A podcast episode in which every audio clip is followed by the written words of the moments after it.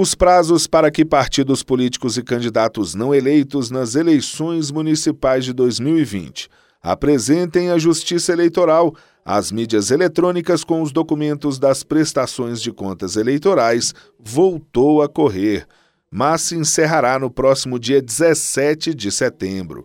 Esse prazo havia sido suspenso em março pela portaria número 111, que agora foi revogada. O motivo para a suspensão foi o risco de transmissão do novo coronavírus por meio da manipulação das mídias eletrônicas, que deveriam ser entregues fisicamente nos 26 tribunais regionais eleitorais.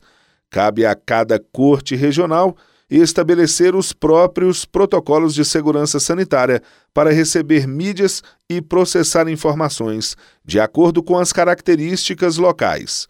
Os TRS poderão ainda suspender o prazo de recebimento no Estado ou em determinado município, de acordo com as condições sanitárias e infraestrutura locais. Do TSE, Fábio Ruas.